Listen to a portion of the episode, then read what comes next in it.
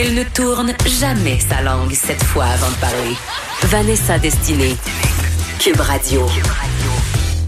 De retour euh, pour parler de politique, comme je vous l'avais promis avant la pause, mais pas chez nous. On va plutôt aller faire un tour euh, du côté de nos voisins américains.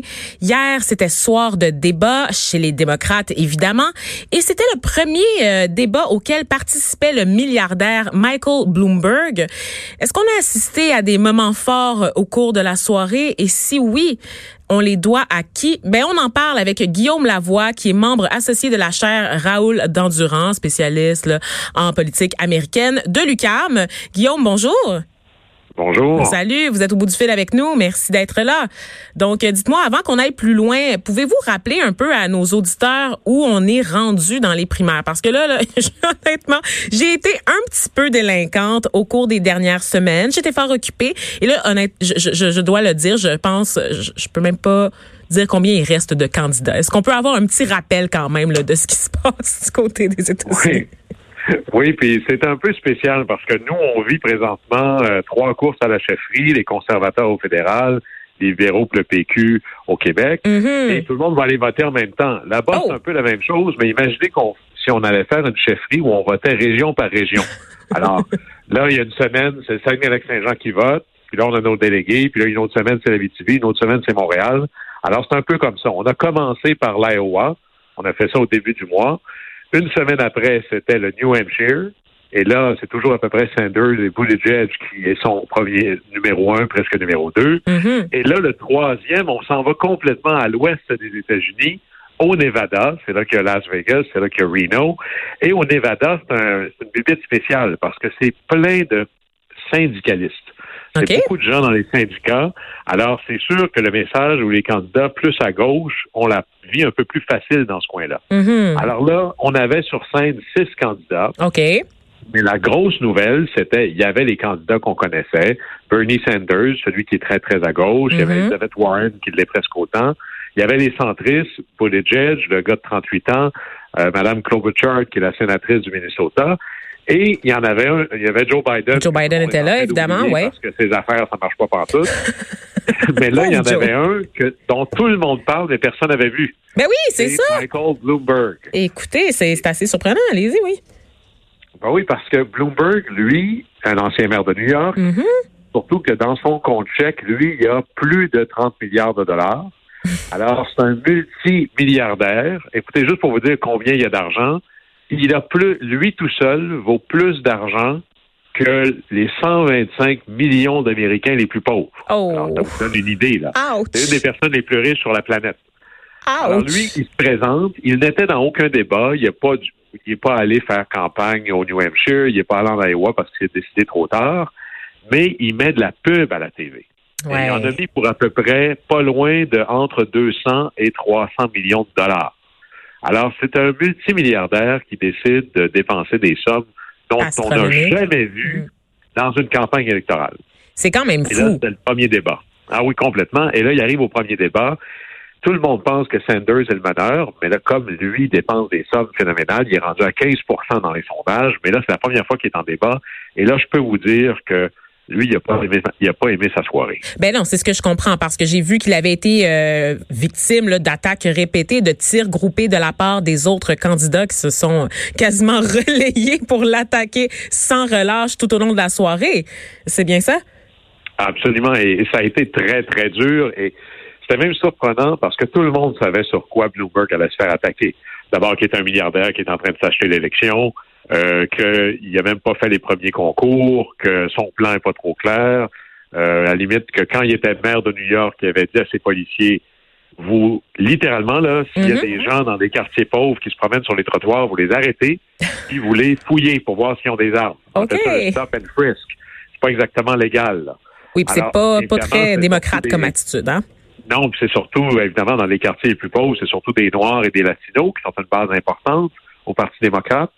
Alors, il, il savait aussi qu'il se ferait accuser parce que Bloomberg a, dans sa vie professionnelle, des fois fait des blagues sexistes ou a eu des approches à des femmes qui n'ont pas été appréciées. Ben oui, il aime ça les appeler toute de grosses madames. Euh, il les traite de grosses madames et de lesbiennes au visage de cheval. Ce n'est pas Ben, Donald ça, Trump que les- je cite, hein? C'est dans les accusations qu'il avait et il a signé des accords. Alors, on présume qu'il a, fait une entente avec certaines de ces femmes-là, on ne sait pas combien, en disant, ben, on s'entend, je vous donne de l'argent, puis on signe en bas de la feuille qu'on n'en parle plus jamais. Mm-hmm. Alors là, les autres candidats, c'est Elizabeth Warren, pour qui ça va pas très bien, qui était un peu, des fois, il n'y a rien de plus dangereux qu'un candidat qui n'a plus rien à perdre. Ah, c'est ça. Madame Warren a dit, un instant, là, c'est pas vrai qu'on va aller en campagne avec un candidat qui, là, on va avoir le supplice de la goutte. Là, chaque jour, on va entendre une nouvelle accusation de sexisme, mm-hmm. de misogynie. On ne sait même pas il y a eu combien d'accords.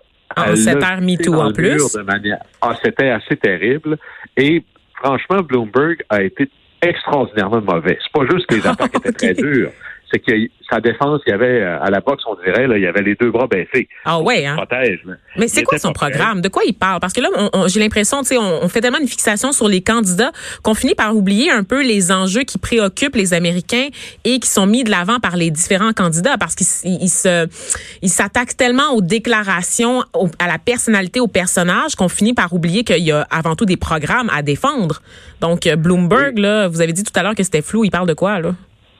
Ben, les programmes ne sont pas tant minces que peu discutés. Ça, mm. c'est vrai. Mm-hmm. Ils se résument essentiellement, si on fait bouillir ça, là, ça revient à une guerre entre les candidats plutôt modérés et les candidats très, très à gauche, euh, incarnés entre autres par ah, Bernie Sanders. Et, là, le, test est devenu est-ce que vous êtes pour un système de santé à la canadienne ah. ou pas? Un système communiste, donc? Medicare. Eux voient ça beaucoup comme ça.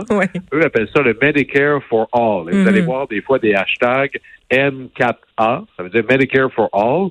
Et là, il y en a qui disent non, il faut élargir Obamacare, il faut le rendre mieux, etc. Puis vous avez des candidats qui disent non, on y va all-in, on le fait à la totale. Mhm. Et c'est un peu, c'est extraordinairement simpliste de résumer le débat comme ça, mais ça tourne beaucoup autour de ça des styles, de l'expérience. Michael Bloomberg a une expérience gouvernementale exceptionnelle. Il a une expérience euh, d'homme d'affaires très, très grande, alors que d'autres en ont beaucoup moins. Euh, mais là, chacun met de l'avant un peu sa personnalité. C'est beaucoup ça, une course à la domination. Hum, ben, on a besoin d'une personnalité assez forte pour tenir tête à celle de, du, de l'agent orange qui occupe en ce moment euh, la Maison-Blanche. Donc, je comprends qu'on mise là-dessus. Absolument. Et là-dessus, quand on regardait ça, euh, celui qui sort le grand gagnant du débat hier, bon, Elizabeth Warren a très bien fait. Elle a montré qu'elle avait vraiment du chien, puis même si elle était en difficulté, qu'elle était capable de porter les attaques. Parce que maintenant, les démocrates regardent surtout une chose. Qui peut battre Trump? Voilà. Alors la question, c'est, on sait qu'on s'en va se battre contre un chat de ruelle. Est-ce que ça va être capable, est-ce que quelqu'un va être capable de le faire? Et là, on cherche quelqu'un qui, qui, est assez tough. Et celui qui en est sorti le grand gagnant, celui qui était meneur en rentrant dans le débat, c'était Sanders. À peu près personne l'a attaqué. Ah ouais. Sanders, ben non, parce que tout le monde se concentrait sur Bloomberg. Mm-hmm. Et entre autres, mais personne n'a attaqué vraiment Sanders. Et Sanders, lui, en a profité parce qu'écoutez, il est en campagne contre un milliardaire qui s'est installé à la Maison-Blanche. Alors, toute sa campagne, c'est les riches gouvernent ce pays. Et là, à côté de lui, il y a un multimilliardaire qui veut diriger. Alors lui, il s'est dit, ben moi, je vais faire exactement la même ligne. Et il en est sorti grand gagnant. Il a porté de bonnes attaques contre Bloomberg. Il a aussi, il y a à peu près pas d'attaques. Mm-hmm. Et il y a quelque chose de fascinant avec Sanders. Même s'il est très radical dans ses propositions, c'est un homme Là-dessus, il est la réponse, il est le miroir de Trump. C'est un homme complètement décomplexé. Par exemple, on voit souvent les politiciens, lorsqu'ils ont des questions un peu difficiles, euh, faire des exercices de contorsionniste. Sanders, lui, il vit très bien avec ses positions en disant Oui, moi je pense ça. Je comprends que vous n'êtes pas d'accord avec ça, mais je pense ça quand même. Et ça fait quelque chose d'extraordinairement authentique. Alors, Sanders était le meneur, il l'est encore plus. Et là, de plus en plus, les forces modérées vont tomber en mode panique au Parti démocrate en disant qu'est-ce qu'on peut faire pour arrêter Sanders, mais ils n'ont pas une alternative à Sanders. Au départ, c'était Biden qui est en train de, s'effondrer de lui-même, c'est un peu triste. Oui. Après ça, tout le monde disait maintenant notre espoir c'est Bloomberg avec sa performance d'hier. C'est vraiment pas génial. Remarquez mm-hmm. qu'il a sûrement investi 50 millions dans la seule journée d'hier pour faire des pubs et peut-être que vous entendrez jamais parler du débat. Et après ça, ben là, qui sera l'alternative à Sanders? Parce que c'est sûr que la convention, à la fin, ça va être un choix Sanders ou X. Alors, c'est qui X? C'est qui X? Comme il y a, comme il y a plus de, il y a plus qu'un X, ben, vous savez, diviser l'opposition, c'est une belle manière de gagner. de régner, effectivement. Eh bien, c'est une course qu'on va continuer à suivre avec intérêt. De toute façon, elle est loin d'être terminée, donc elle va continuer à nous divertir et à alimenter les bulletins de nouvelles. Peut-être de, devineront, euh, de, peut-être qu'on va finalement euh, très bientôt le rencontrer euh, ce, ce fameux X. J'ai bien hâte de voir quel visage va se dessiner au cours des prochaines semaines. Merci d'avoir été avec nous pour nous résumer ça, d'avoir compensé pour ma Monsieur Guillaume Lavoie. je le rappelle que vous êtes membre associé de la chaire Raoul d'Endurant de l'UCAM. Donc, tout est toujours plus simple avec vous. Merci encore.